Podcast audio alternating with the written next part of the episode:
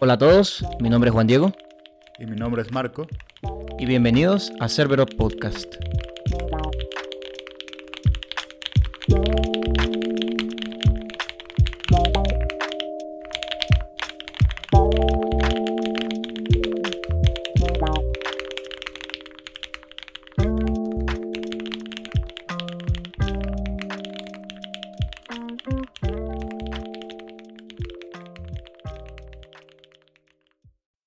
Hola a todos, me complace darles la bienvenida de nuevo a este su espacio Cerbero Podcast.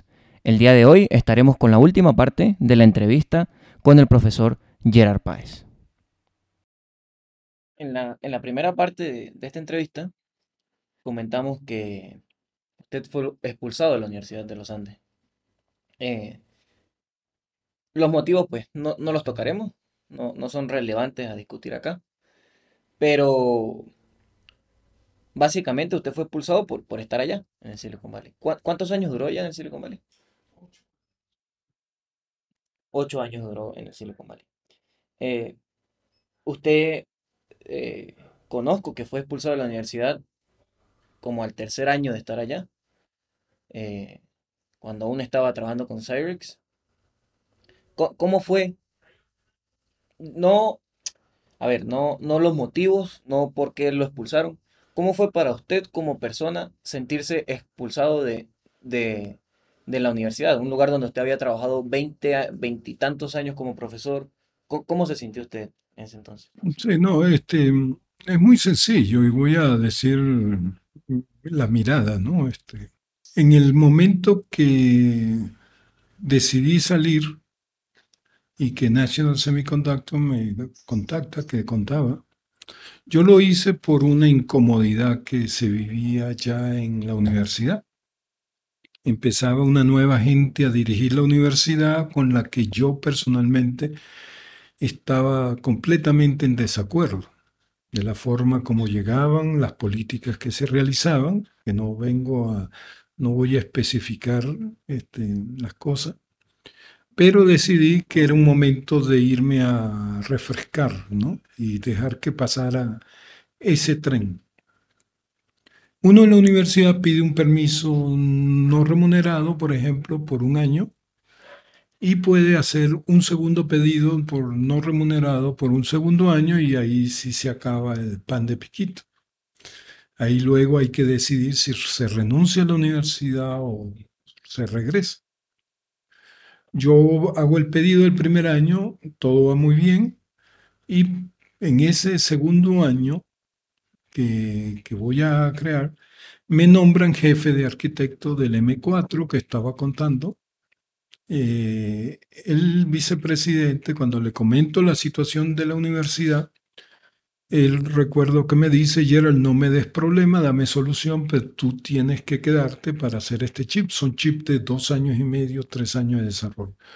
Y son los chips más complejos que se estaban desarrollando en el Silicon Valley ahí en ese momento.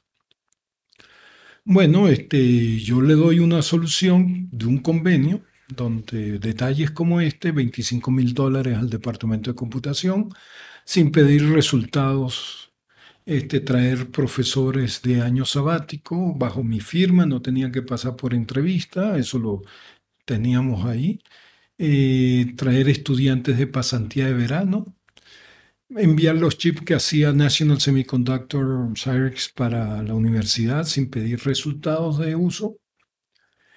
Y esos detalles estaban escritos en un convenio. Firmó con toda la tranquilidad. Este, yo ya tenía los 25 mil dólares reservados en mi dirección que tenía, porque se le entregaba a un profesor de la Universidad de, Santa, de California, Santa Bárbara. Y ya lo había convocado y le había informado que ese dinero lo íbamos a redirigir a otra universidad. O sea, que estaba todo listo. Yo vengo de personalmente a hablar con la comunidad de la Facultad de Ingeniería sobre el, el deseo de quedarme un año más allá no remunerado. Era para mi segundo año. El decanato, el decano me felicita, me, me- da todas esas glorias que traía, que decía, este, y yo regreso como a mi trabajo. Un 2 de diciembre estaba yo ya de vuelta ya por el estrés del diseño, del desarrollo.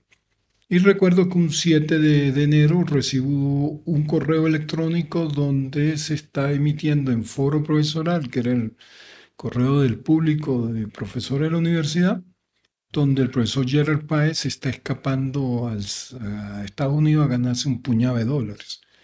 Hasta ahí voy a llegar yo con la historia esta, en el sentido que no, eso no era, eso no era.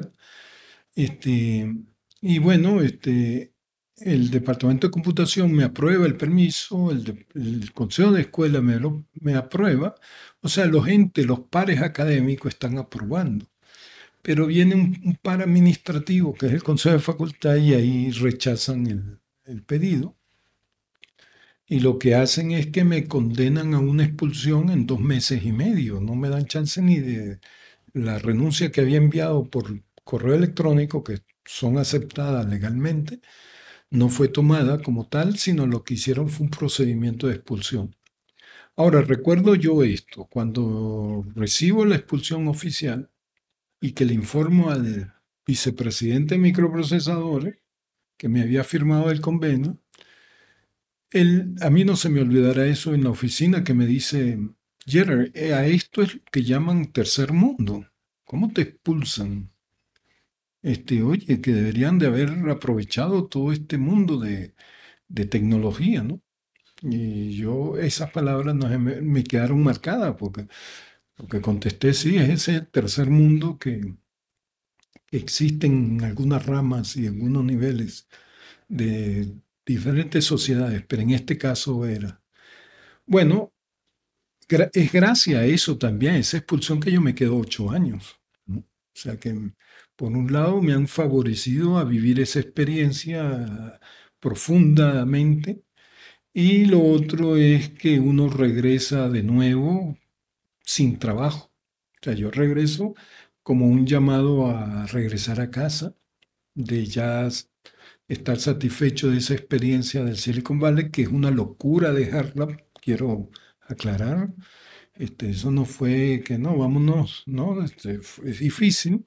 Todo el ambiente de amistades, de tecnología, de dejar un primer mundo, dejar las grandes ligas, digamos, en eso.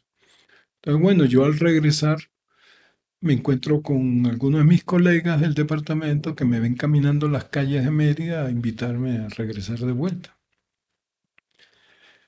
Ellos sabían de la expulsión, que no podía ser de forma directa mi reincorporación.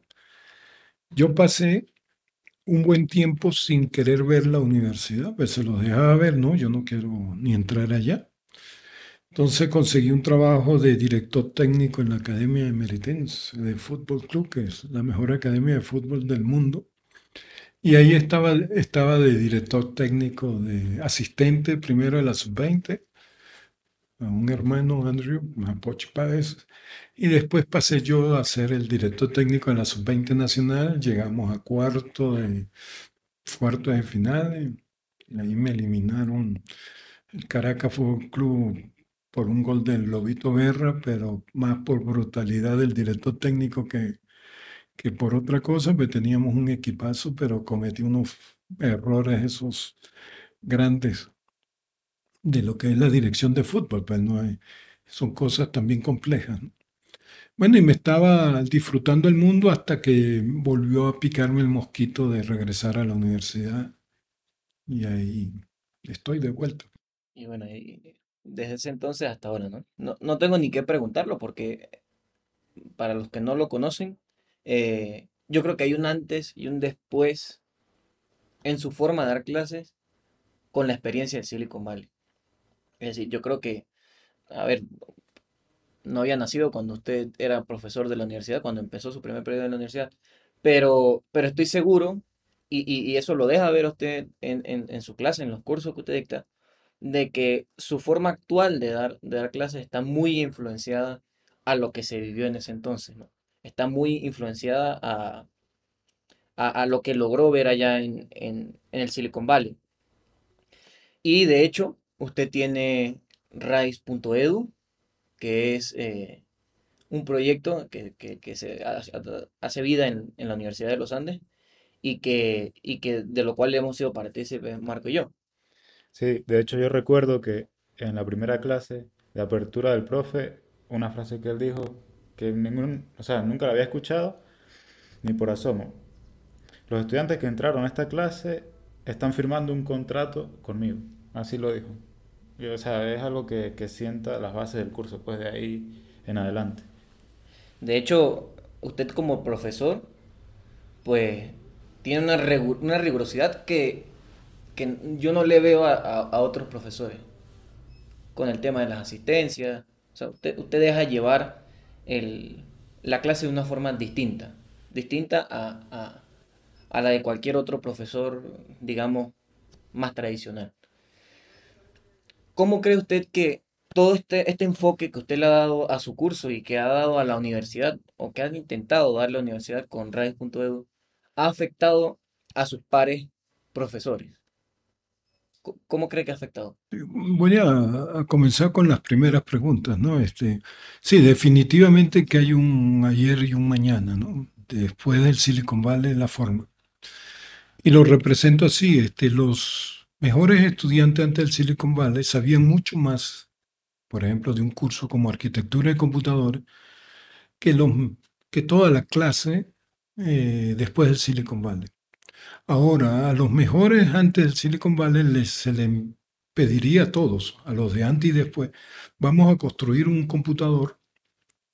Tres meses después vendría a ver los del después del Silicon Valley llevan su máquina casi construida y individualmente además.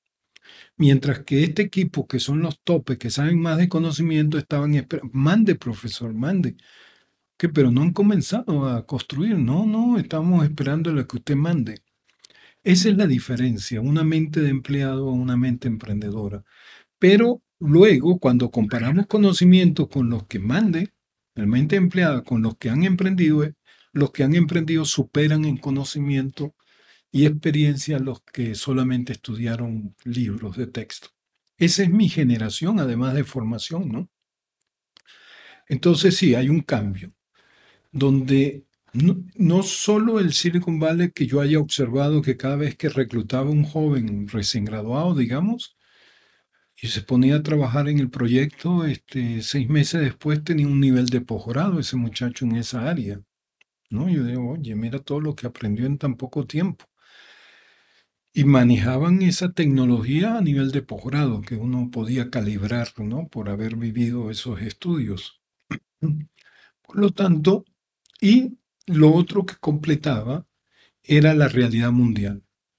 La realidad mundial de tener la disponibilidad de la información instantáneamente, de tener disponibilidad de tecnología instantáneamente, digamos, software, lo que sea, este, y tener disponibilidad de hacer interconexiones con talentos de cualquier parte del mundo. Y no solamente eso, sino que hasta hay disponibilidad económica de algún inversionista, ¿no?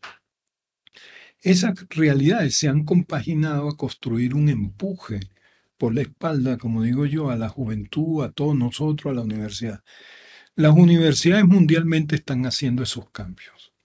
El presidente o rector de la universidad número uno del mundo, que es MIT, tiene a un maracucho siendo su rector, ¿no? Y eso se debe tal vez el 98% por ser sangre de maracucha, ¿verdad?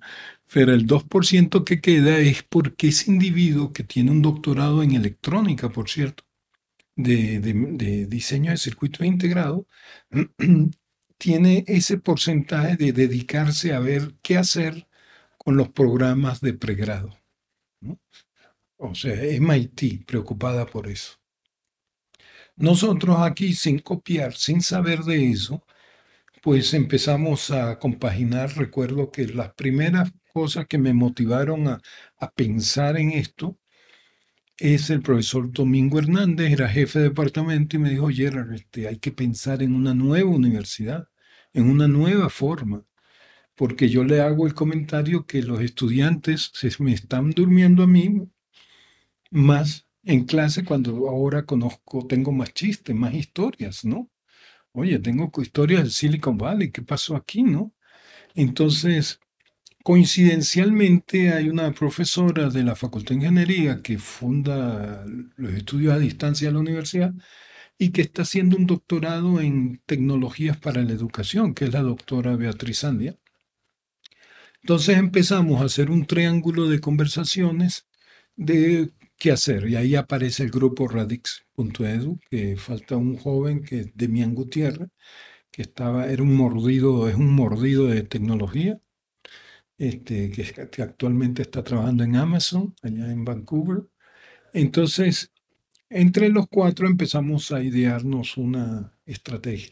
Yo ya tenía la estrategia de base de diseño semilla, pero no tenía ninguna estrategia para hacerla levantar a una realidad como la hizo la doctora Beatriz Andia, que yo construí tal vez la semilla, pero la doctora Beatriz Andia, con todo el respeto y mérito, construyó un bosque, ¿no? Construyó esto que vivimos en, en la universidad o en la Facultad de Ingeniería, donde estamos llegando, nosotros estábamos llegando a, generar entre todos los cursos de la Facultad de Ingeniería, más de 350 productos tecnológicos por semestre, que eso es fabuloso.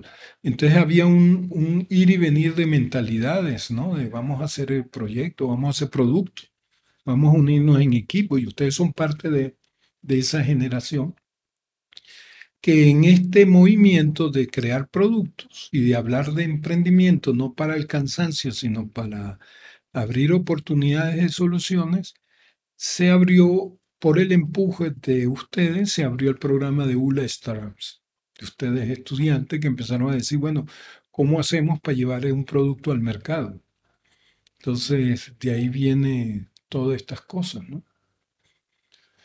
Y, y ahora la última pregunta con relación a los colegas.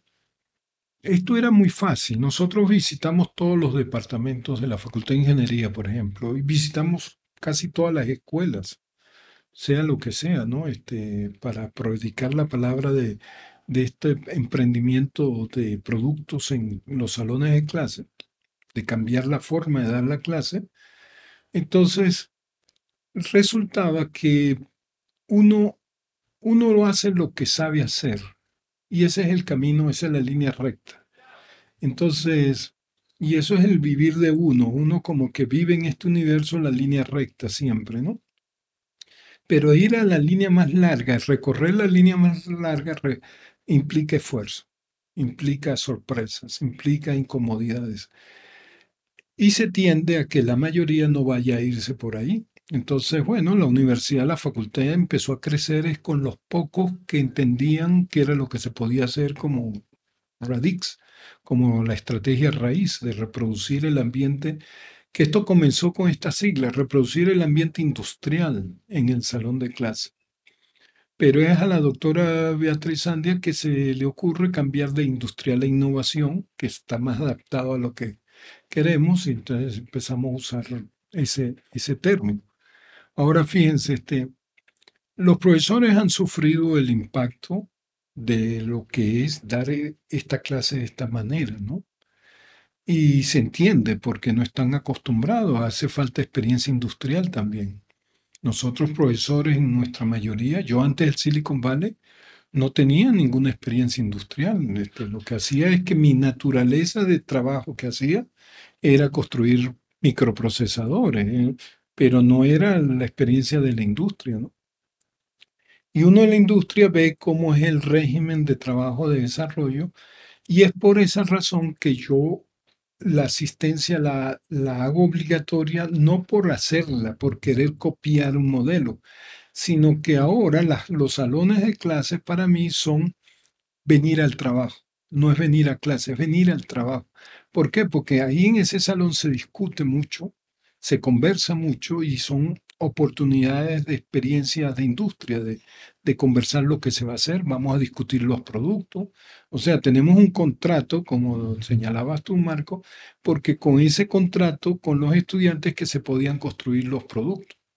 Si los productos no salen al final del semestre, el responsable es el profesor, no los estudiantes, porque son tus empleados, entre comillas, ¿verdad? Pero sí tienes que tener a alguien que dirige al equipo.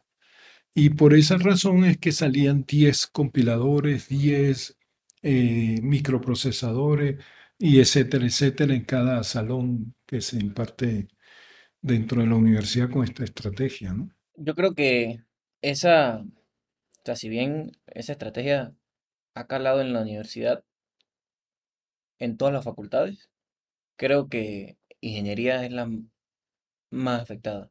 No, quizás debe ser por, por las características de, de las carreras que, que, que hay en la facultad o, o por el, estilo de cosas que ahí se hacen.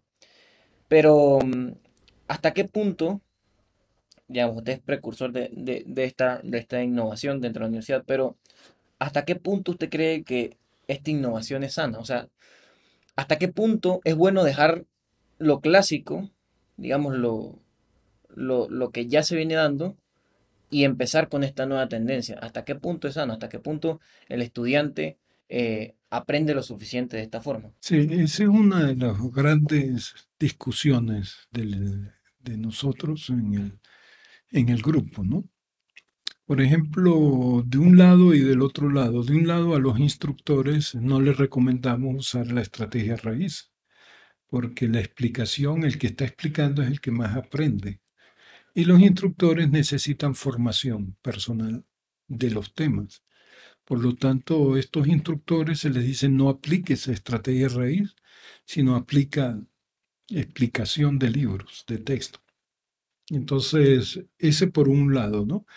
Y por ese mismo lado, los profesores ya expertos con doctorados, que hay muchos en la facultad, en la universidad. Por cierto, esta historia que ustedes me están indagando, preguntando, todo, muchísimos profesores tienen este tipo de nivel de experiencia, ¿no? Entonces, es una universidad bien conformada en ese sentido de recurso humano.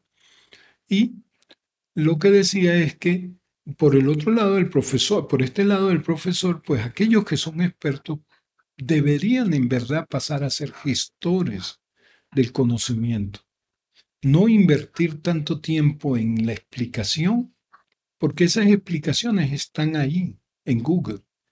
Hay cursos, hay temas, hay charlas. O sea, hay una forma de gestionar esto donde el estudiante puede oír sus clases, quedarse dormido y volver a retomar la clase, atenderla con más claridad. Pero lo que sí se puede hacer es lo que no está en Google, que es el emprender, el dar soluciones, el abrir conciencia, el formar equipo, el pelearse con los compañeros por razones de falta de integración. O sea, ser líder, ser parte de un equipo, esos son los valores que se están buscando y el crecer de conciencia de que no vayas, como decimos en Ignis Gravitas, eh, construye sin pisar a nadie y sin pisar nada, ¿no? Este, entonces, esa densidad humana tiene que ser el esqueleto de todas estas cosas que deben ir apareciendo de otra manera en un salón de clase, que esté repitiéndose, reforzándose, a que tenemos que construir tecnología de humo blanco, digamos. Entonces, por el lado estudiantil, tal vez el estudiante, digamos, que quiera conocer mucho más por un salón de clase, va a ser afectado, porque definitivamente el profesor no va a explicar todo lo que el estudiante quisiera aprender. Pero si tenemos un curso fuera de línea, si tenemos toda esa charla, ahí están esos conocimientos y explicados de diferentes formas y en diferentes idiomas y diferentes colores. O sea que eso no se ha perdido, la calidad de la información hacia el estudiante. Lo que se está perdiendo, entre comillas, es la inversión de tiempo en un periodo de semestre por el profesor para dárselo, hacérselo a pagar, a, a construir mente empleado donde la humanidad lo que está pidiendo es soluciones. Y las soluciones las dan los Steve Jobs, no los Bosnia, que en ese sentido. ¿no? Bosnia lo hace para él, para su casa, para su garaje, como tenía tres años con un computador personal en su garaje. Y eso era para él. Steve Jobs lo llevó para el mundo, para que todo el mundo disfrutara y pudiera dar soluciones en otro nivel. Entonces, a esos son los precios a pagar.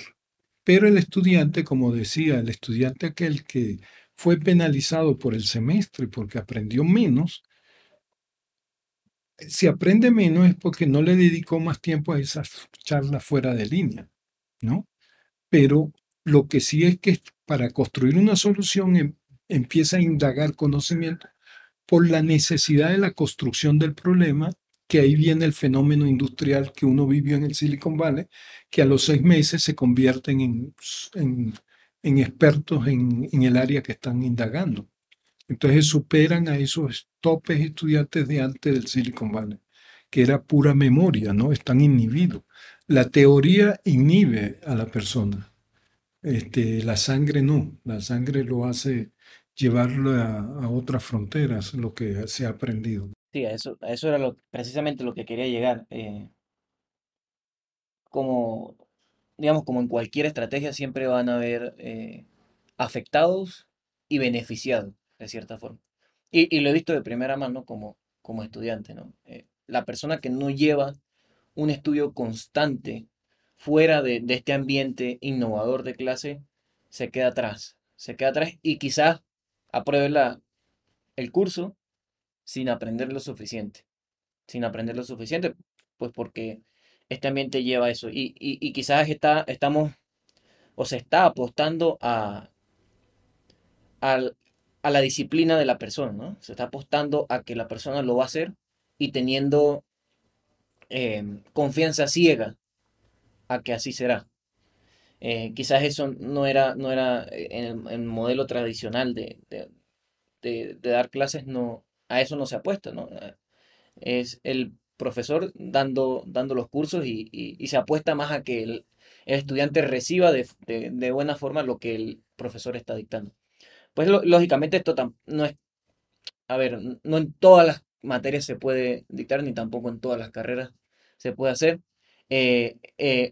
creo yo, esa es mi, opinión. Por ejemplo, yo no veo esto aplicado a un curso de cálculo, por ejemplo. O, quizás eh, eh, creo yo que ese tipo de, materias deben ser más rigurosas. Yo creo que usted tiene un pensamiento distinto con respecto a eso. Bueno, no, en este sentido, este, voy a decir rápidamente algo. Em, queremos enseñarle a un grupo de estudiantes la bicicleta. Antes eh, dábamos la teoría de la bicicleta y se sabían todas las partes y se sabía todo lo teórico de la bicicleta y la razón por la que se puede uno mantener de pie en algo de dos ruedas. Pero cuando salen al campo, no saben manejar una bicicleta. Se saben todas las partes, pero no me pidas manejarla porque no estoy inhibido. La teoría me inhibe. Hoy en día se les entrega la bicicleta y desen golpes y aprenden, pero no se saben todas las partes. Pero lo que sí hace el individuo es que cuando aprende empieza a decir, oye, ¿qué tal si le damos un timbre a la bicicleta? Si le damos un motor. Y empiezan ahora, se bajan de la bicicleta y empiezan a aprender teoría, pero enfocada a darle solución y llega un tiempo que al cabo de un tiempo saben mucho más de teoría que el otro y tienen la sangre tiene que ver mucho con esto de vale más a veces pedir perdón que pedir permiso, ¿no? O sea, a veces tal vez precisamente la teoría inhibe, por ejemplo, no sé, cuando dictan programación orientada a objetos, ajá, tú te sabes los conceptos, pero al momento de ponerlos en práctica, cuesta. Cuesta. Entonces, sí, exacto. esta estrategia tal vez impulsa a los estudiantes a hacer las cosas Tal vez no sea la manera perfecta, pero la hacen. Y la siguiente vez será mejor. Y así sucesivamente. Y es que la humanidad está buscando es soluciones. Porque los que están equipados para dar soluciones han sido las industrias. Tienen el presupuesto, tienen todo, pero hoy en día podemos dar soluciones a muchos problemas que no se requieren altos presupuestos, sino la unión de dos, de dos personas, una persona, o sea, de formar equipo. Ahora, viniendo a lo de cálculo, estamos con tanta información hoy disponible que nosotros podemos hacer cálculos con una aplicación, ¿no? Las ecuaciones de cálculo están ya integradas, implementadas ahí. Uno en un curso de cálculo requiere, oye, si hago esto, requiero memorizarme esa ecuación, a lo sumo, memorizarme esa ecuación para dar solución al problema de cálculo. Pero Leibniz o Newton, que inventaron el cálculo, ellos no tenían esos problemas inicialmente. Ellos no tenían que memorizar las ecuaciones, saber qué era el que... Ellos lo que tenían que deducir esas ecuaciones del mundo. Entonces estamos dándole la vuelta a ese estado donde hoy en día la juventud no necesita memorizarse esas ecuaciones para dar soluciones, sino saber para qué sirve el cálculo. Entonces es como volverse a montar en los zapatos de Newton, pero con una cualidad que tengo a Google al lado, ¿no? Entonces ya Newton con Google dice, no, ya las ecuaciones están listas acá. Yo ahora lo que debo es dar solución a los problemas que quería solucionar este, periódicamente, constantemente. Entonces, en un curso de cálculo, siendo uno profesor, no entraría a explicar las ecuaciones, sino entraría, vamos a ver cuánto pesa la laguna de Lagunilla cuánto pesa el pico Bolívar, ¿no? Vamos a hacer esos cálculos. Entonces hay que salir a, deducir, a crear productos, proyectos de ahí. Sí, y bueno, de hecho los libros de cálculo, cada vez que sacan ediciones nuevas, traen problemas y traen sugerencias de software para estudiar esos problemas.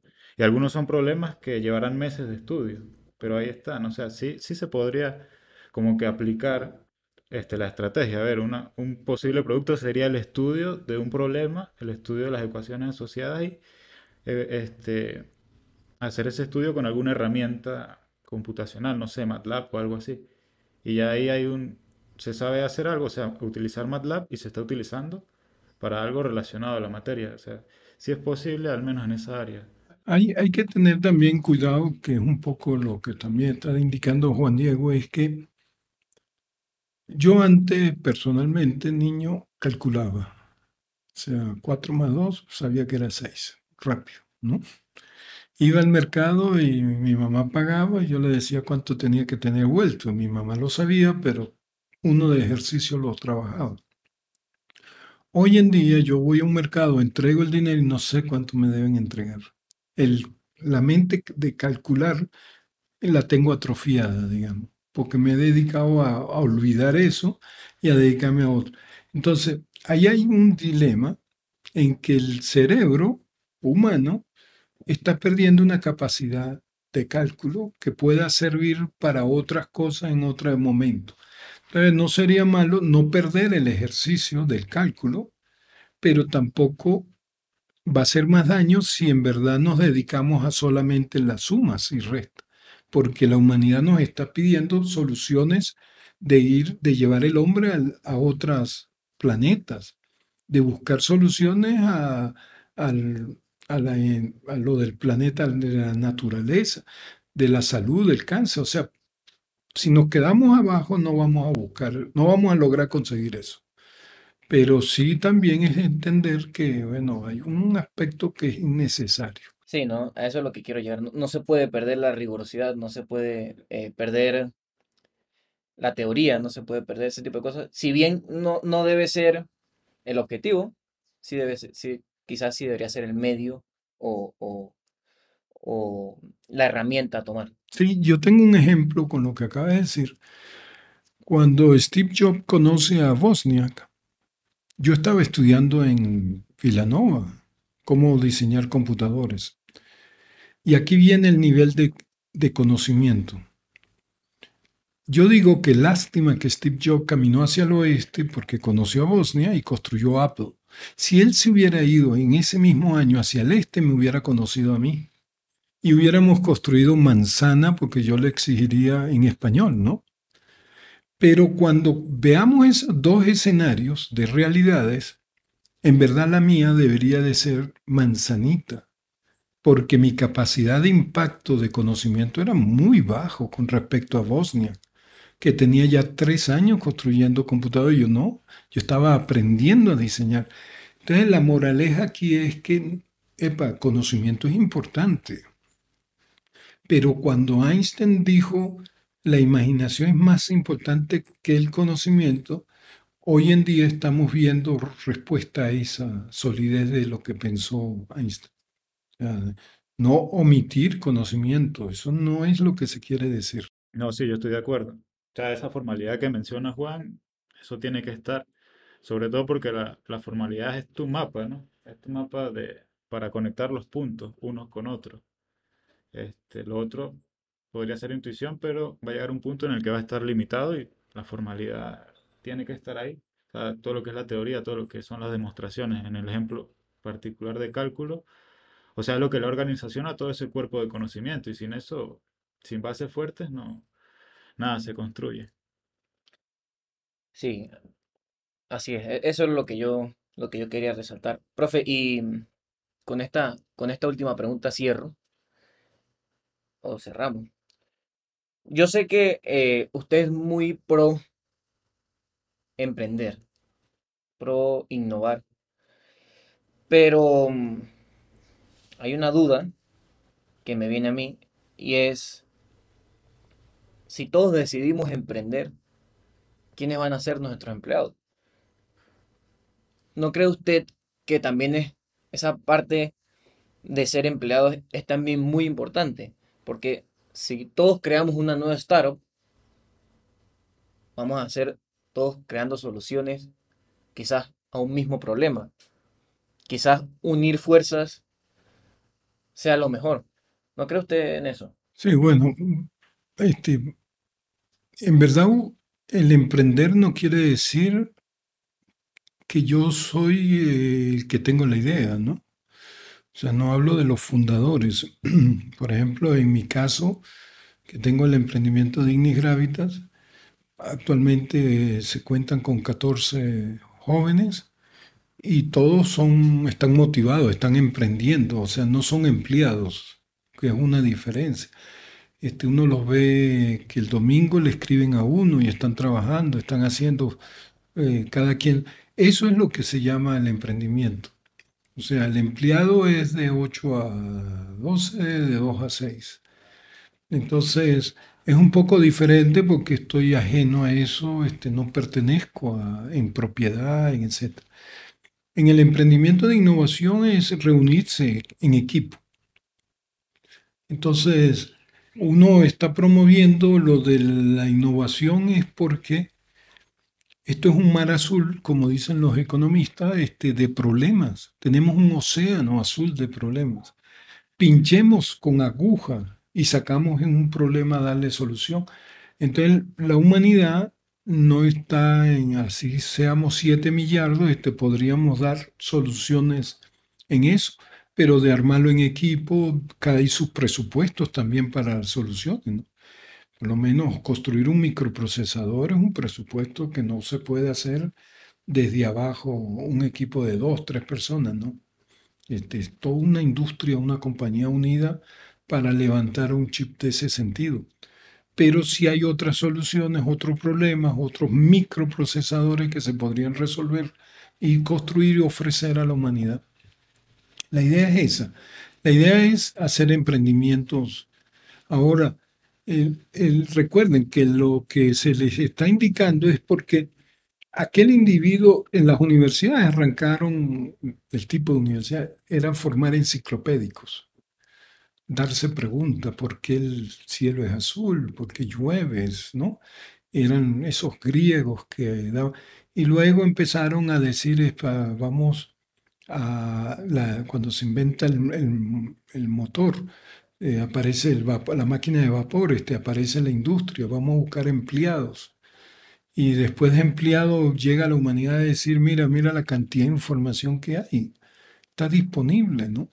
En el 2008, en solamente ese año, se generó información más grande en cantidad que toda la historia pasada del 2007 hasta la escritura. O sea, es un impacto tecnológico impresionante. Y que esa cantidad esté disponible a la mano es lo que obliga a que, oye, este, la juventud no debería entrar en, en una compañía a ser empleado. Eso no quiere decir que no lo deba hacer, porque yo estuve empleado, ¿verdad? Y disfruté lo que se hacía y se desarrollaba tecnología de estado de arte. Y uno en verdad lo convivía como emprendedor, no como, como empleado en ese sentido.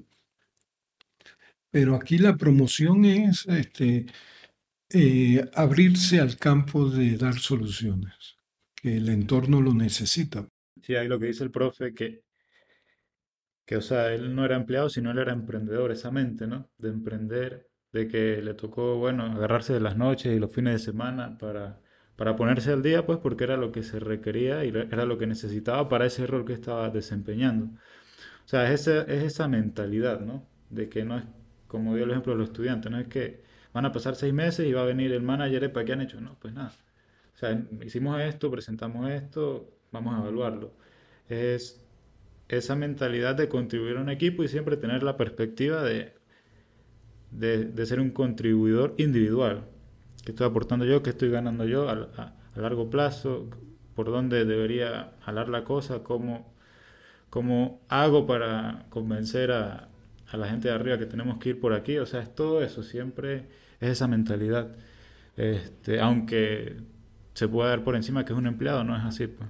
Yo podría agregar algo, es que en verdad todo esto que estamos hablando, desde el primer momento, es de hacer crecer lo que uno llama el tiempo presente, es hacer crecer la conciencia de lo que es el tiempo presente que cada quien vive. Entonces, el hacer crecer el presente, ese tiempo, no el pasado ni el futuro, estoy hablando, sino el momento del presente, es tener esa conciencia despierta a lo más importante. Porque a veces uno llega por lo menos a un lugar, vive ese presente y resulta que habían cosas muy importantes que no se vio. Y eso es por no tener esa conciencia abierta, atenta, ¿no? Entonces, esto del emprendimiento es un camino de hacer, despertar más conciencia del presente, buscar qué soluciones podría yo ofrecer, ¿no? Dar soluciones porque las necesitamos y soluciones que respeten la naturaleza, que respeten el entorno, que respeten el futuro de la sociedad que vamos, que se va a vivir. O sea, hay muchas variables donde se requieren individuos más completos, ¿no? Como individuos. Y esto del emprendimiento ayuda a eso, ayuda mucho a eso. Y no ser pasivo este, en esperar que le indiquen a uno este, esas soluciones. Pues. Ahora, el unirse a un equipo emprendedor es ser emprendedor tal cual como si el que lo...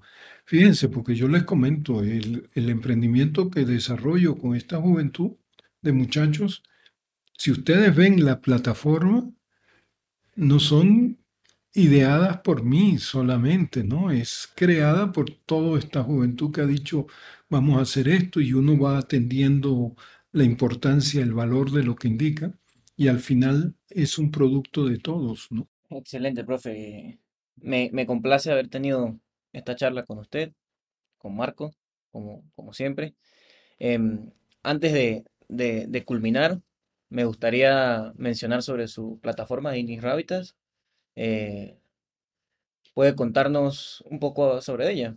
Sí, este, sin que sea esto propaganda, ¿no? Definitivamente. Este, no, es una plataforma que justamente lo que tratamos es poner a todos los individuos a crear sus emprendimientos de todo tipo. No se requiere, porque a veces se confunde que es pura tecnología, ¿no? Cualquier tipo de emprendimiento muy abierto, pero en el camino de la innovación. Y la idea es que pueda lograrse atravesar el río del emprendimiento, porque lo que sabe hacer es llegar a una orilla. Eso no quiere decir atravesar el río del emprendimiento. Y nosotros colocamos un puente sobre ese río para que lo navegue o que lo navegue como si fuera un experto. Entonces, hay que tener disciplina definitivamente porque el emprendimiento requiere de disciplina y hay que estar atento a los otros aspectos que no es solamente construir un producto, sino construir una compañía y que esa compañía sea beneficiada tanto por el uso de los individuos que la requieren y que les llegue a ellos y el beneficio de la economía que le permita crecer lo mismo. Excelente, excelente. Bueno, eh, sin nada más que decir, profe, Cerebro Podcast se despide.